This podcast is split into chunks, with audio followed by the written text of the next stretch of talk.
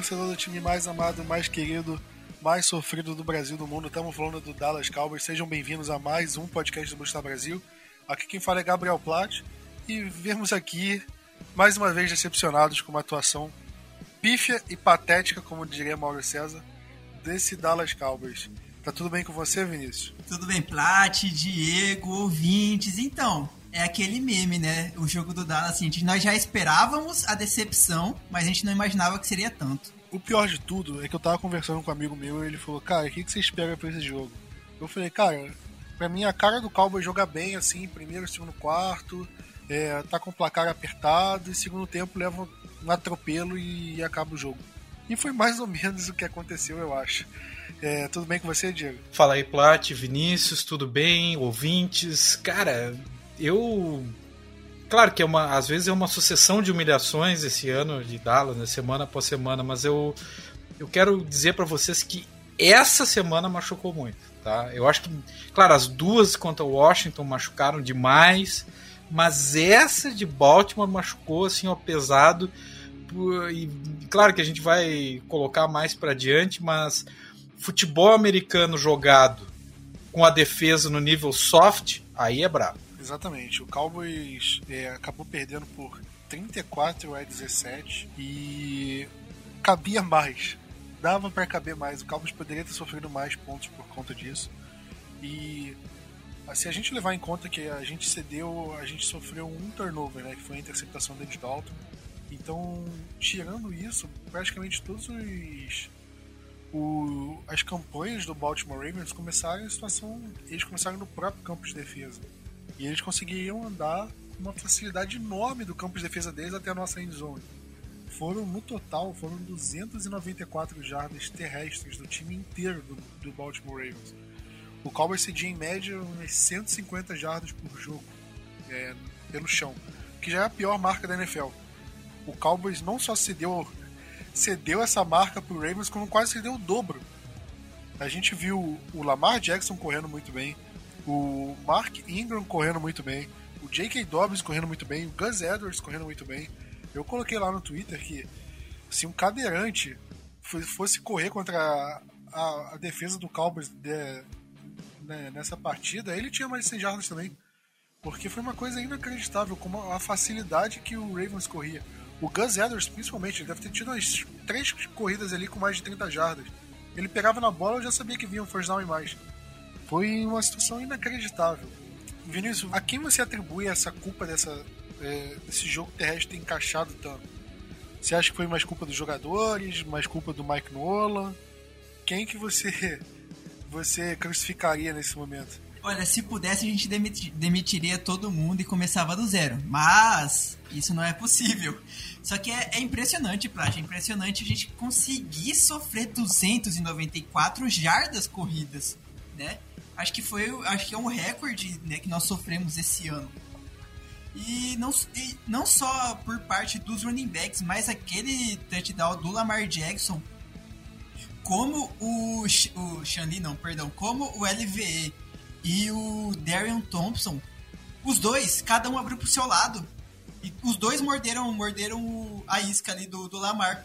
O, o LVE jogou para um canto o, o Daryl Thompson eu não consegui entender o que o cara fez. Daryl Thompson jogou pra, foi para cima do, do, do, jogador de linha ofensiva e foi totalmente bloqueado e abriu um espaço gigantesco. É, é surreal o quanto essa defesa de Dallas está falhando em comunicação, em ajustes e não só isso, em como posicionar na hora do campo. Porque tá tendo sempre, sempre tem algum momento que você vê jogador praticamente mudando de posição porque estava errado praticamente quando está saindo o snap do, do, do, jogador da linha ofensiva, né, do center. Então isso está acontecendo direto, direto, direto, direto. E o Mike Nolan, não só esse jogo, mas todos os outros jogos que a gente está tomando muitas jardas é, corridas, ele não está tendo é, um jeito de parar isso. Ele não consegue fazer o ajuste no meio do, do jogo. Eu não sei quanto é só falha dele, a qual porcentagem isso vai para os jogadores também, só que é tá sendo triste de ver essa defesa. Claro, tem a, a, a parte de algumas lesões, principalmente na área da secundária, porque o resto do na frente tá todo mundo saudável, só que ninguém consegue marcar. É, é escolha errada de colocar Rashad Robinson como cornerback, sendo que a gente tem pelo menos um calor. Se você escolher um calouro ali pra, na sexta, quinta rodada que seja, se você escolher um calor e vai lá e contrata um cara que tava no, no squad, você já pode admitir que você fez, sei lá, uma escolha errada, porque, ok, essa, te essa temporada basicamente já foi por água abaixo. Coloca o cara para jogar mais snaps, coloca o cara uma quantidade maior de snap. O Rashad Robinson mostrou que ele já era ruim nos outros jogos, tá continuando sendo titular. Deve continuar sendo titular por conta de algumas lesões, entre outras coisas que a gente vai comentar depois. E essa quantidade de jogador ruim de nível de practice squad nessa sendo titular é, é sofrível, é muito sofrível. E eu não sei. A, a, sorte é essa semana que a gente não vai ter um, um running back decente. Que o Joey Mixon tá fora. Né? Não tem o, o quarterback lá para poder correr a jardas também se ele quiser correr, porque tá fora da temporada. Eu acho que essa semana a gente tem um sossego. Graças a Deus a gente tem um sossego no jogo terrestre. A gente vai conseguir ter um front seven. Eu imagino um front seven que ataque mais o quarterback. Ainda bem, porque depois de é, sofrer 294 jardas, eu não espero mais nada desse time. Cara, o que me revoltou muito é que às vezes era terceira para 10. Aí, jogada de passe, Lamar Jackson vê, num, é, faz a leitura da jogada, não acha ninguém, sai do pocket e, e ganhava o first down correndo com a bola. Inacreditável. O, eu vi umas vezes o Jalen Smith, que ele ficava de spy, né? É, explicando para quem não conhece o termo ele, ao invés de ele seguir uma cobertura, marcar individual alguém que está correndo rota, ele fica atrás da linha defensiva olhando o quarterback. Se o quarterback é, for correr com a bola, ele já está preparado para fazer o teco. E o Jalen, algumas vezes, ele, ele fazia a leitura errada, deixava o Lamar Jackson escapar e, e ele conseguiu o first down. Ou o Van Der Esch, como você falou, ele mesmo na entrevista depois do jogo, ele admitiu que o erro foi 100% dele na, no, no touchdown que o Lamar Jackson fez correndo. Ele. E além disso, ele, ele falou que ele, ele. É, ele tava de olho, ele sabia que o Lamar Jackson estava com a bola, mas em um momento ele pensou que estava com o running back. Foi quando ele deu o passo para a direita e olhou. E aí nesse passo em falso já deu pro Lamar Jackson correr. Mas você vê alguns erros assim pequenos que, que cara, desmontam a defesa. O pessoal da, da imprensa americana tava falando, cara, o Jordan Lewis é o, é o jogador da defesa que está melhor parando a corrida, um cornerback. É um cara que não, não é especializado em parar a corrida. Isso é coisa para os defensive tackles, os linebackers, defensive ends. É, são os caras que ficam ali mais no meio. O cornerback não, não tem obrigação como função principal parar a corrida. E ele é o que melhor estava parando a corrida no jogo. O Xavier Woods, que era o safety, ele estava correndo muito mal. Ele estava jogando muito mal. Então, isso propiciou essas jogadas muito longas. Foi uma coisa lamentável. E você fala do Joe Mixon, cara, mas o Cleveland Browns correu com a gente sem o, o Nick Chubb sem o. meio que sem o Kyrie Hunt também. Eu não consigo acreditar que a defesa com, com qualquer um que seja correndo que vai fazer um bom trabalho, sinceramente. A gente pode esperar que faça um trabalho menos pior, mas fazer um bom trabalho, eu sinceramente eu não sei. Eu não consigo.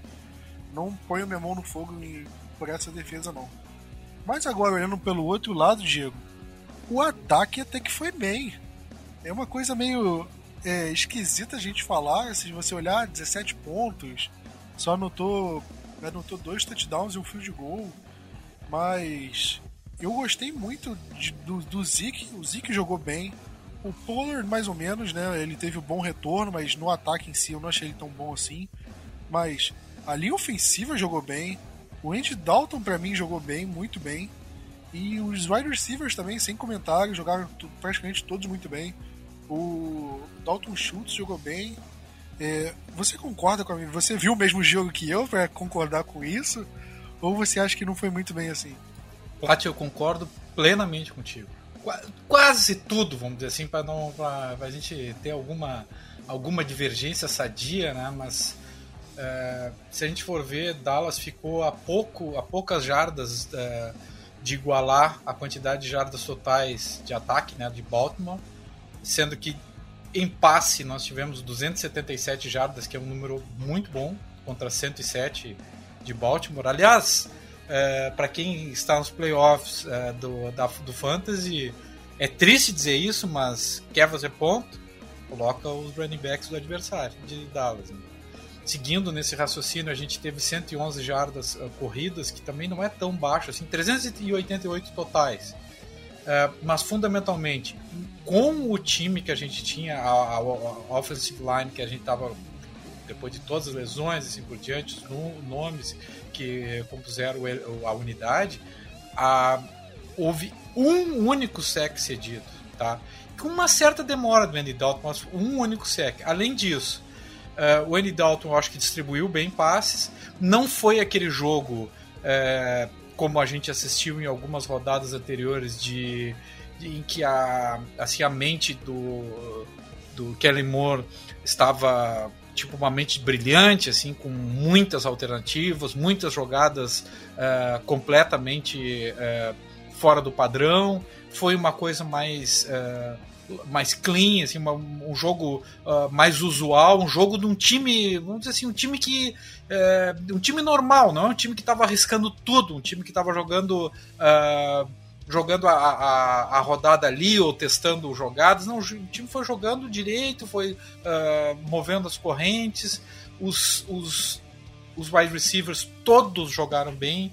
Uh, eu vou destacar antecipadamente, não, não o destaque do jogo, mas o Noah Brown. Noah Brown teve ótimas jogadas. Tá? Uh, fora o trio que, que é o nosso trio de ouro, né, dos melhores jogadores realmente de Dallas.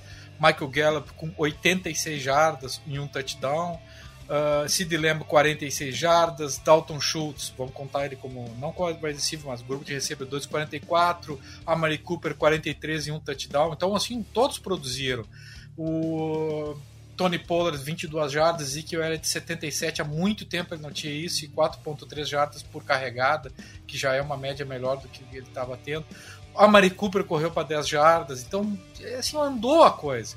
Eu cito só duas situações, não para discordar, tá? Mas assim para colocar mais um pouco de tempero nesse, nessa nossa conversa sobre o ataque de Dallas, que eu acho que foi bem mesmo. Não foi pelo ataque que Dallas perdeu, Dallas perdeu por outro motivo no jogo. É, o ataque sempre deixou o time, tentou deixar o time na partida, né? Em outras, em outras rodadas foi ao contrário, mas nessa a gente não pode culpar, vamos dizer assim, diretamente o ataque. Linha ofensiva muito bem, na, principalmente com o que está na mão. Não consigo culpar, até a gente conversou um pouquinho antes, o, o Sid. O Sid Lamb sofre uma falta terrível que não é marcada numa terceira descida, uma segunda, uma terceira descida, que no, nos custou pontos naquela oportunidade. A gente não teve um grupo de especialistas que pudesse manter também a equipe no jogo. E aquela bola do, do Hail Mary, do Sid Lamb, que ele, que ele dropa, não é uma bola fácil. Tá? Eu acho que ele poderia ter pego. Num time que está dando certo aquela bola, o, o, jogador pega aquela bola, ele recebe faz o touchdown. Mas o passe foi muito bom e há muito tempo a gente não via um wide receiver uh, se destacar frente a uma defesa num Hail Mary de Dallas. Então eu tenho eh, essa como um ponto muito positivo junto com a linha ofensiva, assim por diante, do, do quanto a gente conseguiu produzir. E sobre o Ezekiel Elliott, realmente ele produziu, mas teve aquelas três tentativas de touchdown na, na, na goal line ali, de uma jarda, duas jardas, que eles não conseguiu entrar, que não é o normal dele. Tá, tudo bem, ah, linha ofensiva, tudo bem, tudo bem, mas é, você sabe, eu ando pegando muito no pé dele. A, a camisa dele, no fim do ano, eu vou sortear aqui. Vai ter que ser isso, não, não consigo mais, eu tô pegando demais no pé dele. Só acho isso, que ele jogou bem, tudo bem, mas pro que ele ganha, ele tinha que ter feito algum daqueles, numa da, um touchdown numa daquelas tentativas. Pois é, eu acho que a linha ofensiva também não fez um bom trabalho e uma coisa que eu acho que vale acrescentar, eu não gostei muito do das chamadas do Kellen Moore no final, da, no final do campo, né, nas últimas 20 jardas. Eu acho que poderiam ter sido melhores, eu acho que o Cowboys deixou alguns pontos ali por causa disso. E, e acho que acabou custando. É, não vou falar custando a vitória, mas custando um jogo mais equilibrado de uma certa forma. Porque é, a gente vê que. A gente vai falar do Greg Zurline daqui a pouco. Mas o Cowboys perdeu 9 pontos por causa do Greg Zurline mas quantos dele foram por é, campanhas que a gente poderia ter avançado mais e não conseguiu? Então é uma coisa que para mim vale a, é, a, menção e vale até a crítica, né? Eu, sinceramente, eu acho que, que o Cowboys poderia ter é, feito um trabalho melhor e, justamente nessas últimas jardas do campo e com isso é, ter pontuado mais. Que eu acho que foi o que faltou. Como você falou, as peças funcionaram bem individualmente, o time avançou, o time teve várias campanhas começando lá do fundo do campo e conseguiu avançar.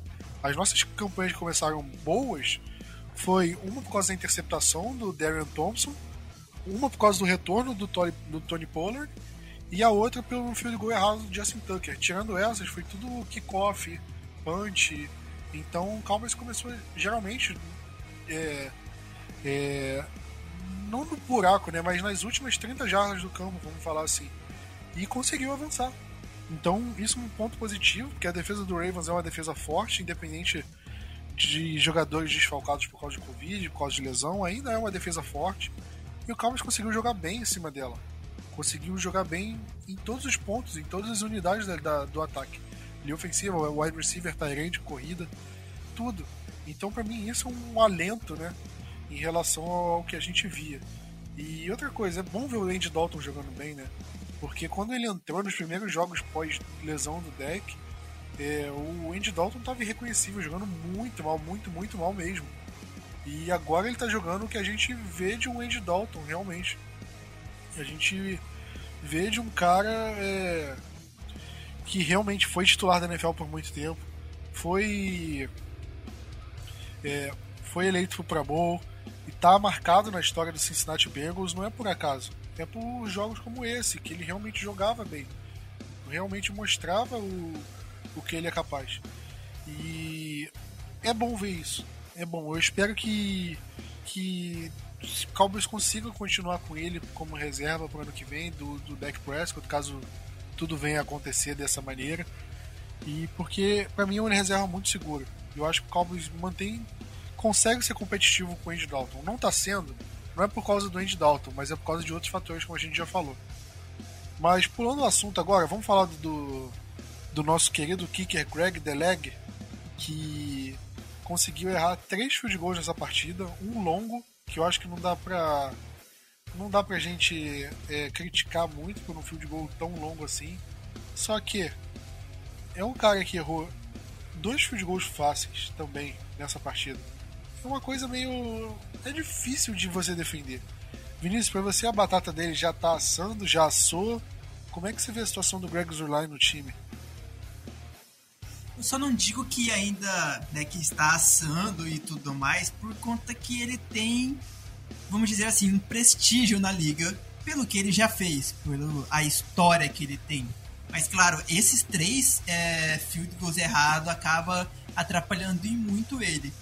É, eu não lembro por quanto tempo é o contrato dele, acho que é dois anos ou três anos só. De toda forma, eu não vejo, eu não vejo de jeito nenhum para o próximo ano acontecer, tipo, sei lá, chamar o Kai Forbar de novo por alguma razão se ele estiver livre, ou sair procurando algum kicker mais uma vez, porque assim, em tese ele seria o cara para ter, ter tipo uma, uma solidez na posição de kicker depois do, do Dan Bale, porque né, a gente não teve essa solidez quando o Bale saiu e a, também nos finais nos, nos anos finais do Bale.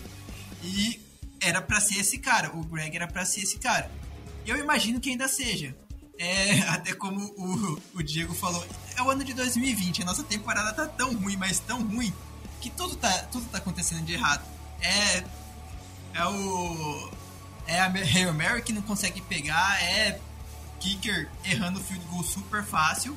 E a gente lembra, se fosse o Brett Maher, ele acertaria aquele field goal longo. Mas só também, ele iria errar dois. Ele não iria errar três, só ia errar dois também ia ser ruim de toda forma. Mas assim, eu ainda eu, eu, eu vejo ele pro ano que vem. Quem sabe uma competição com algum kicker vindo do, do college, por exemplo. Mas dificilmente, realmente, dificilmente ele vai ser reserva ou vai ser cortado, ao meu ver. Eu também acho que não, Vinícius. E vale mencionar que ele trabalhou muito tempo com o Fessel, né, nosso coordenador de time de especialista. E o Fessel confia nele. Foi, eu acho que foi o Fessel que, inclusive, chamou ele para jogar no, no Cowboys e tudo mais. Então acredito que, que muito por conta disso há uma confiança. Mas agora, o Cobra Kai jogou melhor do que do que ele no, no fim da temporada passada. Hein? É, eu acho que o Durlan acabou ficando com a vaga muito por conta disso, do que necessariamente a qualidade do, do momento. E Cobra Kai é um baita de um apelido pro Kai Forbath. Vamos, vamos convenhar que acho que dos apelidos da NFL, Cobra Kai, pra mim, tá no top 3 ali, brincando. Mas. É, acho que é isso, né? É, falamos geralmente do. Falamos, conseguimos englobar todo, todo o aspecto do jogo. Eu acho que vale mencionar também uma coisa que eu não gostei foi a forma como o Mike McCarthy gerenciou os pedidos de tempo. No primeiro tempo, ele podia ter pedido um timeout antes do, do Baltimore Ravens. É, da última campanha do Baltimore Ravens, o Cowboys teria mais tempo na, na última campanha que acabou indo na Hail Mary. E, muito, e por conta disso, o Cowboys teve que ir para um, uma Hail Mary, não para um field goal longo. Se tivesse mais uns 10, 15 segundos, talvez o Cowboys conseguiria um field goal longo. E não conseguiu. Então acho que foi um erro do McCarthy. E uma coisa, a arbitragem jogou muito. É, não jogou, né? Mas a arbitragem teve um, uma partida muito ruim. O, eles erraram muito, muito. Teve uma falta no Sid Lamb que foi absurda. Absurda uma falta no Sid Lamb que eles não viram. E teve erros pro Baltimore Ravens, né? É, contra o Baltimore Ravens também, que não foram dados também. Pra mim é uma coisa que. que incomoda. Eu não acho que o Cowboys perdeu por arbitragem. Não acho que se tivesse dado aquela falta no Sid Lamb, ou se a arbitragem tivesse sido impecável, 0% de erro na partida inteira. E o Cowboys teria ganho essa partida, não acho que teria. Mas eu acho que foi uma partida tão ruim por parte deles que eu acho que não teria como deixar passar batido aqui. Eu acho que a gente teria que comentar isso. Porque foi, para mim, incomodou bastante. Foi bem ruim, bem ruim. E mas, é, Diego, fala o seu destaque positivo e negativo do jogo. Pat, só queria acrescentar na tua fala ali em relação à, à, comissão técnica que a gente tomou uma falta de 12 homens em campo, né? Na, num, num field goal. Que, pelo amor de Deus, tinha que ter pedido tempo, né? E, e ali nos custou três pontos. Né? É, então, o meu destaque, eu vou fazer uma coisa diferente, tá? O meu destaque positivo e o negativo serão unidades, tá? Nunca fiz isso. Vou... Chegando no fim dessa temporada, vamos lá, vou fazer uma, uma loucura aqui, né? Enfim. É... Offensive line. Eu foi um, para mim foi um destaque. Segurou uma, uma, uma, defesa que não é uma defesa ruim, bem pelo contrário, uma boa defesa. Conseguiu manter, conseguiu manter o time é, avançando corrente, assim por diante. Teve uma ou outra ruim lá pro, pro mais perto da goal line, mas é, vamos lembrar que é, uma, é, uma, é um se a gente listar os nomes que jogaram como titulares nessa partida, alguns deles estavam no practice, squad no início do ano, né? Então eu acho que essa unidade foi me surpreendeu positivamente, coloco como destaque. E, e, o destaque negativo eu vou colocar a nossa a defensive line, né, como ponto negativo. Ah, os linebackers erraram bastante, sim. Mas assim, ó, foi muito mal a, a, linha defensiva. Achei que foi bem mal mesmo. Não, nenhum sec, pouco forçou no, no, no contra o Lamar Jackson. É, ele a, a, defesa, a linha, os linebackers também compraram muitas jogadas que, que, que, eles, que eles não conseguiram eh, esconder eh, direito, enfim.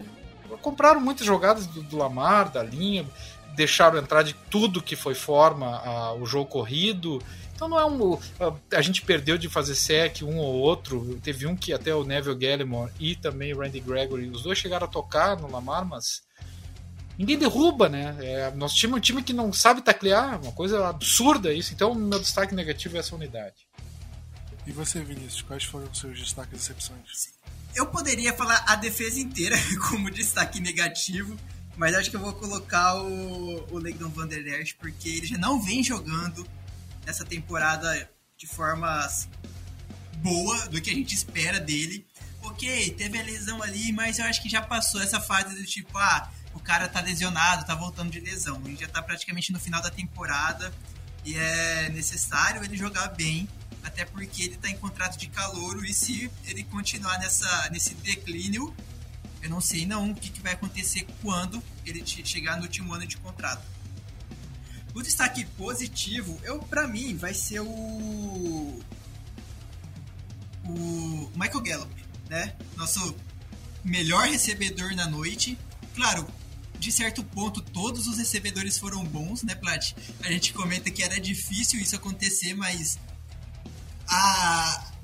pelo jeito que o jogo foi, pelo jeito que o ataque jogou, para mim os três, eu considero, eu considero que os três recebedores foram bons, mas o Gallup liderou o time nesse jogo e isso é muito bom. É, além disso, só queria comentar sobre a defesa, até que eu vi agora que saiu esse, esse dado. Nós já sofremos 393 pontos só nessa temporada. Ainda faltam quatro jogos para terminar o ano. A pior temporada foi em 2010, que a gente sofreu 436 pontos. Vocês acham que a gente vai superar, vai, ter, vai bater mais um recorde negativo ou não? Pois é, eu vou falar por vou falar de, dos nomes aqui que pra mim me agradaram. Eu vou botar o Andy Dalton como destaque positivo. Porque ele fez um jogo muito seguro, ele não teve culpa na interceptação, né? Foi bloqueado na linha de scrimmage, caiu no colo do, do linebacker. E ele teve um jogo muito bom, teve passes muito bons. Como o Diego falou, o passe da, da Hail Mary foi uma coisa de, de maluco. Foi um passe muito bom, um passe certinho, com força, com precisão, com altura, do jeito certo que do jeito que o manual manda. E para ser sincero, eu acho que a, a distância entre a qualidade do deck e do Dalton é, tá muito menor agora, muito menor do que a gente viu no começo. É, se a gente tivesse uma defesa relativamente boa, a gente ganhava essa divisão com o pé nas costas, tranquilamente. Se a gente tivesse a defesa que a gente teve em 2018, até 2019, que a gente tinha problemas, é, a gente conseguiria ganhar essa divisão. A gente ganhava com o Andy Dalton jogando do jeito que tá. Então, pra mim, é o ponto positivo. E negativo, eu vou falar do Van Der Esch, que, cara, é um, um linebacker que eu sempre gostei. Desde a temporada de calor, que ele vinha jogando muito bem. E desde que ele voltou da, da lesão na clavícula, né, nessa temporada, ele vem jogando mal, ele vem tendo problemas. Ele já tem, acho que se eu não me engano, o mesmo número de tackles perdidos do que o Jalen Smith tem na temporada, sendo que o Van Der Esch jogou menos partidas. Então isso é uma coisa que mostra como o desempenho dele está abaixo. E eu não acho que é problema de qualidade, porque a gente, gente já viu que ele pode jogar. É, eu não sei se é um problema da formação tática, se é problema de, de motivação do jogador, de confiança, de, pô, tô tentando jogar bem, mas o time sempre acaba perdendo, e isso acaba influenciando no mental do jogador. Talvez, talvez, não sei explicar. Mas nesse jogo ele foi mal, e aquela quarta descida com o touchdown do Lamar Jackson resume isso. Inclusive, essa foi a corrida mais longa para touchdown de um QB que o Cowboys sofreu na história dele inteira. Então, você já vê o nível de como é que a situação é realmente historicamente ruim para o Cowboys. Mas agora, fechando o jogo já, falando agora é, das notícias da semana. O, a primeira notícia acabou fresquinha praticamente, que aconteceu logo antes da gente começar a gravar o podcast. O Cowboys anunciou que o Shidobi Awuzie foi colocado na lista de Covid. Agora, a gente, é, eles não informam se o jogador é, testou positivo para o vírus ou se ele teve algum contato de alto risco com alguém que teve, se ou alguma coisa parecida. Então, o que a gente sabe é que ele está nessa lista e ele não pode jogar. Eu acho que pelo protocolo ele já está fora do jogo de domingo em relação a isso. Só que aí a pergunta que eu faço é: no aquecimento entre Cowboys e Ravens, o Des Bryant aqueceu, ele com certeza abraçou vários ex-amigos, ex-amigos não, mas é, ex-companheiros né, de time que ele tem no Cowboys, praticamente muitos jogadores ali jogaram com ele no Cowboys até 2017. O próprio Shidobi Awuzie é, tem fotos de Des Bryant abraçando vários jogadores. E no meio do aquecimento, a NFL pediu para o Des Bryant sair para fazer um novo teste de Covid e esse teste testou positivo. A explicação da NFL foi que ele já tinha feito uns testes no mesmo dia, no dia anterior, e tinham dado inconclusivos, e nesse momento ela tirou ele para fazer o teste, deu positivo, ele não jogou, e a NFL soltou uma nota dizendo que não houve nenhum contato de alto risco entre Des Bryant e, e outros jogadores ou pessoas envolvidas no jogo. E para mim é o maior absurdo você falar isso. Porque, cara, tem fotos, tem vídeo dele abraçando jogador, abraçando mesmo de comissão técnica. E não só do próprio Cowboys, como do próprio Ravens. E agora esse primeiro caso, o Shidobi Awuzie com Covid. Onde foi que ele pegou? Como que ele pegou? Não é uma coincidência estranha? Um dia, dois dias depois aí que ele, que ele jogou, ele ser diagnosticado positivo com Covid, ou no mínimo é, estar na lista por ter contato de alto risco com alguém. É, Diego, como é que você vê essa situação do. Não da ausência do Shidobi Awuzie, mas a forma como a NFL lidou com, com essa situação do Dez Bryant? É, não, não, não foi lá muito usual, né? É, pediu reteste, aquela coisa toda, não sei. É que a gente não conhece muito dos, dos bastidores, né? De repente havia mais alguém possivelmente contaminado, que era da relação dele, que é que uma coisa a gente pensar enquanto Brasil que não tem rastreamento quase nenhum, né? Desculpa dizer isso, mas a gente tem um rastreamento é, muito limitado aqui. É, e Lares tem um rastreamento maior e pode ter a situação do Dez Bryant foi feito um novo teste, talvez por conta de um rastreio que eles têm mais avançado, né? É, de alguma pessoa que ele teve contato até nem, nem durante o voo, antes do voo, assim por diante. E que realmente, mas também ao mesmo tempo lá tem muito sigilo médico e, e, e não falo muito. O que se tem dito, Plat, Vinícius e ouvintes, tá? E eu não sou autoridade médica, em primeiro lugar, por favor, não, não, não falo isso como autoridade médica, eu faço da leitura que eu tenho, tenho, tenho feito é, do assunto, que não há muitos casos, ou pelo menos não há uma, um número significativo de casos de contato durante a partida entre adversários. Que o que mais tem acontecido é nas unidades em locais fechados, nos treinamentos. Mas se fosse isso, provavelmente o, o Dez Bryant apareceria com mais alguns colegas. É claro, ali o Baltimore teve vários, né?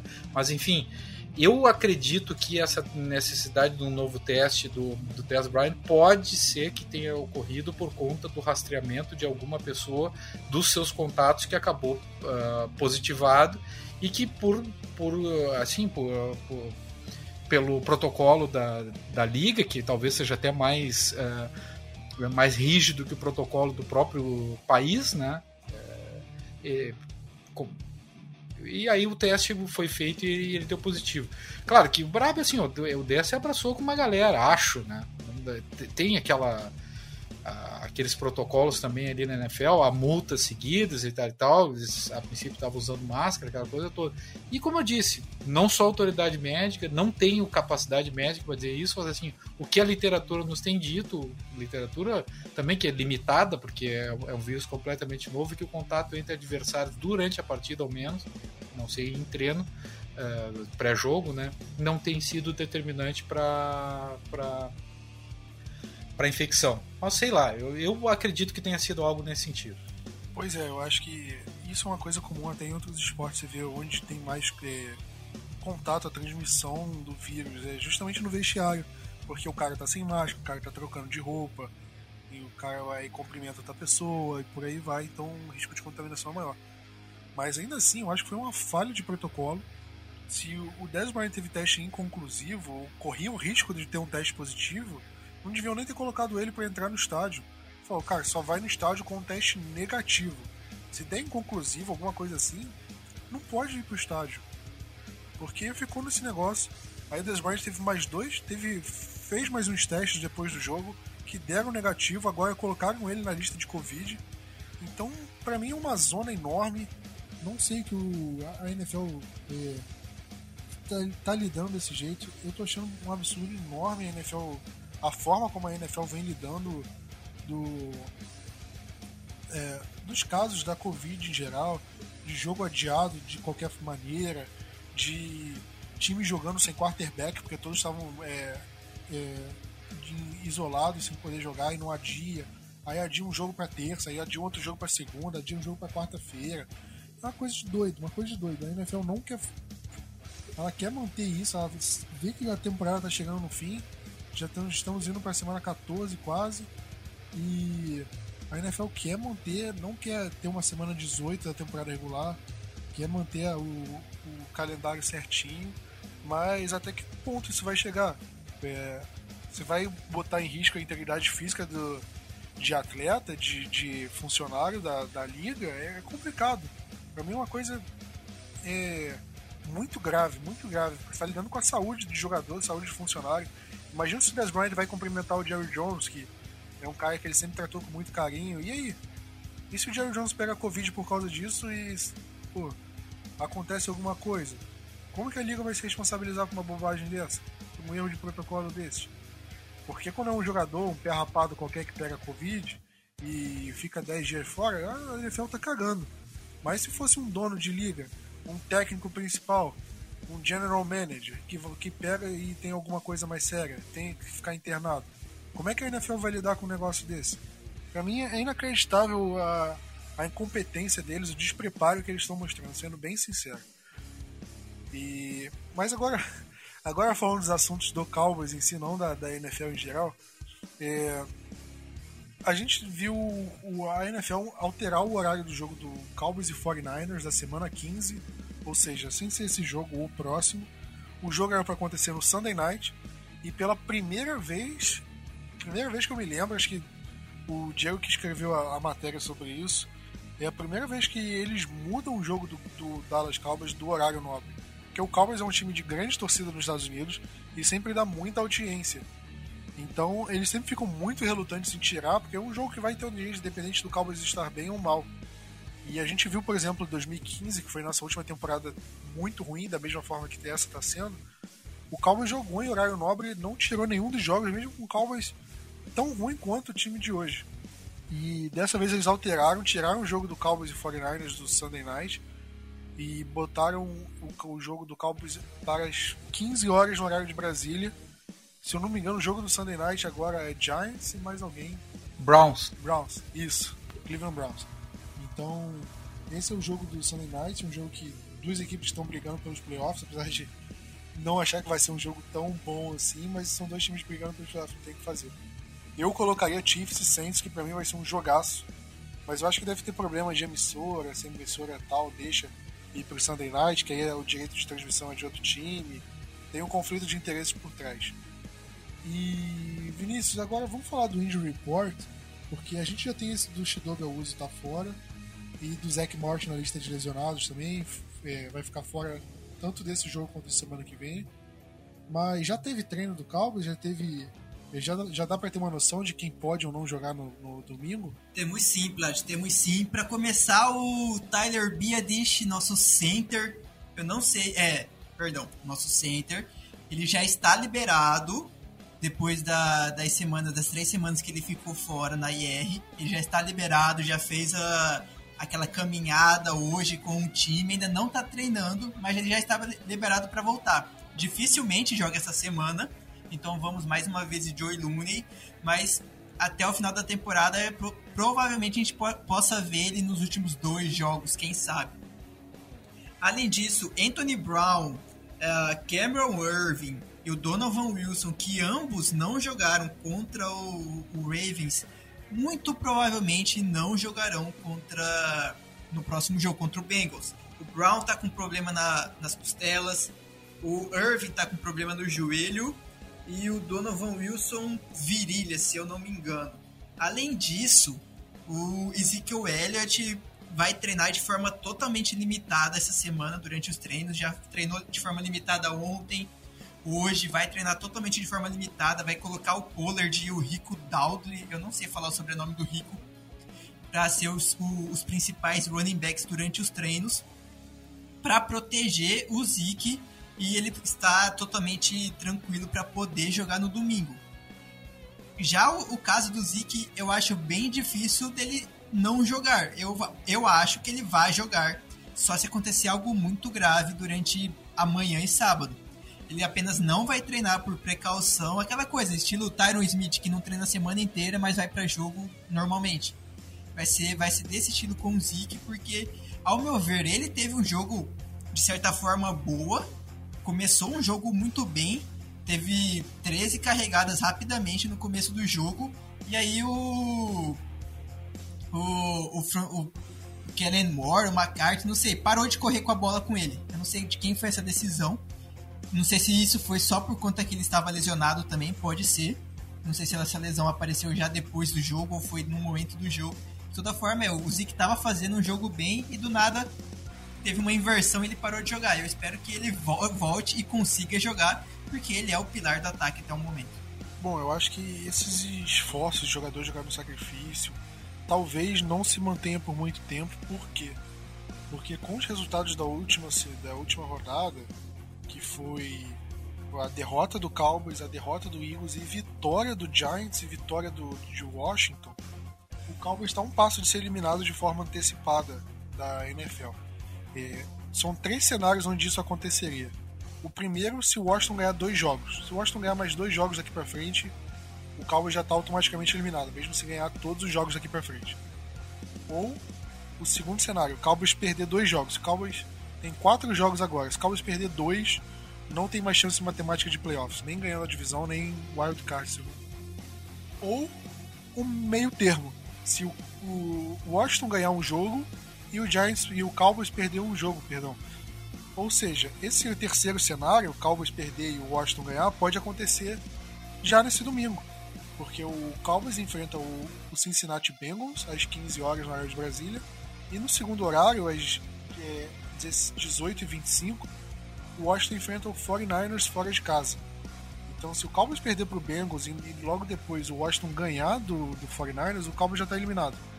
E aí vão ser mais três jogos do Cowboys na temporada sem compromisso, né? Porque o Cowboys já perdeu, não tem mais sentido ganhar jogo, porque não tem sentido você botar jogador em sacrifício para jogar. Por exemplo, o Zach Martin pode voltar na semana 16. Você vai pôr ele para jogar dois jogos sem estar 100%, é, num Cowboys já eliminado, só cumprindo tabela é, para acabar a temporada, eu não colocaria. Eu não colocaria o Zach Martin. É, o Ezekiel Elliott, que tá tendo alguns problemas treinando limitado da forma que você falou. Se o Cowboys foi limitado, você vai colocar ele para jogar no sacrifício e por aí vai. Óbvio que alguns jogadores eles têm bônus de contrato. Ah, se jogar tantos por cento do snap ganha mais sei quantos mil dólares estiver participando em todos os jogos, então isso talvez motive os jogadores. Mas de resto, por parte do Cowboys, independente de contrato assim, é, é, eu acho que é uma situação bem delicada. Bem delicada, o Cowboys fez por merecer estar nessa situação, óbvio. E vamos ver até que ponto o Cowboys vai se manter vivo na temporada. Eu acredito que pode se manter vivo, porque, porque Cowboys pode até ganhar do jogo do Cincinnati Bengals, a gente vai, gente vai falar disso agora. Mas eu não sei se dura mais duas semanas o Cowboys manter vivo na, na, na temporada. Digo mais, já era para estar eliminado há um tempão se a gente estivesse numa, numa divisão é, minimamente boa, né? Porque o que a gente viu é, dos times da NFC Leste foi brincadeira. Brincadeira, né? Mas agora falando do jogo, Cowboys e Bengals, como eu falei, domingo, 15 horas, horário de Brasília.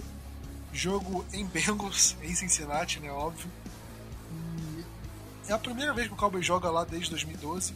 E antes de falar sobre o jogo, é, o jogo de 2012, a gente estava até lembrando aqui antes de começar o podcast, foi um jogo muito é, emotivo para o Cowboys por causa de, de um acontecimento. E, na semana do jogo, né, o Cowboys é, recebeu uma notícia que teve um acidente de carro envolvendo dois jogadores do Dallas Cowboys o Josh Brent e um outro jogador que estava no practice squad chamado Jerry Brown. O Josh Brent estava no volante, ele depois ele descobriu que ele estava bêbado, acabou sendo preso e sofreu um acidente. O Jerry Brown, infelizmente, não resistiu e faleceu nesse acidente. E por mais que tenha sido um jogador de practice squad, foi uma coisa que mexeu muito com o elenco na época. Foi uma semana bem pesada para os jogadores, de uma forma geral o Jerry Brown era, acho que era amigo de infância do Josh Brandt. A família do Jerry Brown, tipo, não queria que o Josh Brandt é, fosse preso, é, independente do acidente. Eu recomendo vocês lerem sobre o caso. E o Cowboys foi para Cincinnati para esse jogo. O Cincinnati Bengals era um dos melhores times da NFL. Eu acho que em recorde devia ser entre os, os 3, 4 melhores times da NFL no momento. E estava invicto em casa há um, muito tempo, acho que mais de um ano ele estava invicto em casa e o Cowboys capengando, e o Cowboys conseguiu vencer esse jogo. Foi um jogo bem emotivo e é mais ou menos o que o Cowboys teve em relação ao Marcus Paul, o nosso técnico que faleceu nesse momento, né, na última semana. E isso mostra que, tipo, É, foi uma semana bem emotiva que mexeu, abalou com os jogadores. É uma, uma similaridade entre essas duas temporadas. E o Cowboys agora volta para lá. Eu acho que do, do elenco que jogou aquela partida, eu acho que só deve ter o Sean Lee, o Tyron Crawford, o, o LP Ladossor e Tyron Smith, eu acho. Que nem vai pro jogo, né, na real. Então, são poucos jogadores que estavam, que, que presenciaram aquele momento. E toda vez que o Cowboys joga contra o Cincinnati Bengals, eu lembro disso. E agora, justamente por jogar em Cincinnati de novo, é, é uma coisa que, que vale a menção. Pelo menos no, na minha, no meu ponto de vista. Mas agora, falando sobre o jogo em si, agora voltando para 2020, é, Diego, para você esse é o jogo mais vencível do ano, porque a gente vê que o Cincinnati Bengals também é um time que já está entregue, é um time que tem um recorde pior do que o Cowboys, e é um time que está sem quarterback titular também. E praticamente fazendo hora extra até acabar a temporada. Você acha que o Cowboys tem realmente grandes chances de vencer essa partida?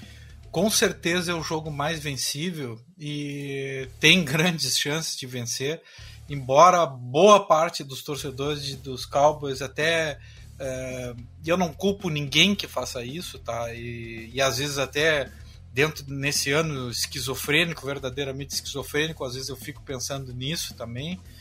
Eu fico pensando que talvez a, a vitória do Cowboys, alguns nem vão torcer por ela, tá? Mas de qualquer sorte, o Cincinnati Bengals é a 27 27 ataque da liga, tá? péssimo, um dos piores, então de 32, né? A sua defesa é a 26 da liga, consegue ser pior que a nossa em números, tá? Isso números oficiais da NFL.com, certo? No passe é o 22 da liga, muito pior que o nosso, por acaso o Cowboys é o nono. No jogo corrido, estou falando só do ataque, tá? É o trigésimo agora, certo? É, contra o nosso, que é o 17 e a gente não vem bem, né? Então é um time com recorde é, 2, 281, né? É o terceiro pior. 291, perdão, empatou com o Philadelphia Eagles. E por incrível que pareça, consegue ter números muito piores. Não é piores, muito piores que Dallas. Agora joga em casa. Pode ter alguma alguma situação desse, no ponto de vista de anímico, né, de jogar em casa, mas pega o calendário que resta para Dallas e pega o calendário que, do, do que a gente estava vindo. Numa temporada regular, normal, né, que não, não tivesse tudo que está acontecendo com a gente, eu marcaria a vitória certa de Dallas. Nessa daí, eu, se a gente jogar para cima quem vai ganhar, ninguém sabe, porque nenhum dos dois times está bem. Mas qual está menos pior? Dallas. Exatamente. E é um jogo que vai ser decisivo para escolha do draft, né? Porque o Cowboys hoje tem a quarta escolha geral do draft, se a temporada acabasse agora, e o Bengals tem a terceira. E se o Cowboys perde para o Bengals, o Cowboys assume essa terceira posição e dificilmente perderia, né? Porque o Cowboys tem mais três jogos pela frente contra o 49ers e dois confrontos de divisão contra o Eagles e contra o Giants. Que, o Giants pode estar brigando por ou o título da divisão ou por wild card e o Eagles é um time que já ganhou da gente. Tudo bem que era com o Ben DiNucci, mas é um jogo que o Cowboys pode perder. 49ers, talvez, não sei. É, a gente achava que essa tabela poderia ser difícil, né? Quando a gente viu o, o começo em março, né? E agora a gente vê como que não, as coisas não são tão bem assim. Mas, Vinícius, como você falou lá no começo do podcast, o Cincinnati Bengals não vai ter o John Mixon, ele, o, o técnico do Bengals já declarou que ele não joga. Então, eles vão ter o Giovanni Bernardo, o Samaj Perrine, não sei mais quem é, vai correr com a bola. Ou seja, são jogadores de, de uma, algumas prateleiras abaixo do Mixon, né, que é um bom running back. É, como é que você acha que a defesa vai lidar com isso? Você acha que a defesa vai conseguir ter uma boa partida? Ou você acha que pode ser esse mesmo desastre que a gente viu em Baltimore? Assim, Plat, eu espero muito que não seja como a gente sofreu com Baltimore, porque em tese, né, vamos colocar aqui, em tese, a quantidade, do, a qualidade dos jogadores que a gente vai enfrentar agora é, tá longe de ser, tipo, o mesmo nível do Ingram, o mesmo nível do J.K. Dobbins, por exemplo, e até o mesmo nível do Lamar, que querendo ou não também corre bastante com a bola. Então, assim, eu espero que seja aquele jogo pro time mudar da água para o vinho. Só que tem aquela coisa, se perder, a gente sobe pra terceira posição. E não só isso, assim, esse jogo é pra defesa ir bem, porque eles não têm mais T. Higgins, por exemplo, o, o calor, o recebedor. Não tem, como você disse, né, a gente não tem Joy Burrow, não tem o, o Mixon. A, a linha ofensiva deles está baleada, tem muitos jogadores que, que, que já foram substituídos e tudo mais. Até aquele nosso famoso Xavier Suafilo estava lá, era titular, já virou reserva, por exemplo. Então, assim, o ataque deles está muito mudado.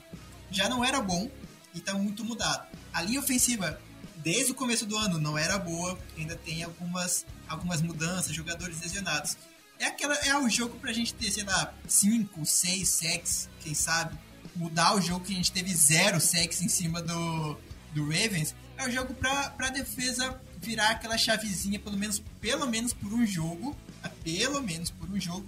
E deixar todo mundo assim, ah, essa defesa pode ser um dia bom. Pode ser um dia boa. Aí na hora que a gente chegar na semana 15, por exemplo, a gente vai lá e perde toda a esperança de novo esse jogo é basicamente a cara do Cowboys fazer isso. Iludir o torcedor pra na hora que chegar na próxima semana a, des a desilusão ir lá embaixo. Eu vou esperar muito que isso aconteça. Porque tá com totalmente cara que vai acontecer isso. Pois é, eu acho que o Cowboys tem uma oportunidade boa de ter um jogo bom. E como você falou, pode ser essa oportunidade pra gente elevar as expectativas e depois afundar elas de novo, né? E agora, é, Diego, do ataque, você acha que ele consegue manter o ritmo que a gente viu contra o Ravens? Porque praticamente todas as peças foram bem, né? Você acha que o Cowboys vai conseguir manter tudo isso bem contra uma defesa mais frágil do ok, mas dois jogos em sequência a gente conseguir manter isso? E, ou você acha que não, é pouco tempo de preparo e cansaço de viagem, acho que isso pode impactar? Plat, eu acho que vai crescer. Eu não acho que vai que eu não tenho dúvida sobre a manutenção uh, do, do, do, último jogo. Na minha opinião, vai crescer. Vai crescer, seja por aqueles dados que eu havia falado no, no, no anterior, né, na, na, minha manifestação anterior. A defesa é uma defesa muito ruim.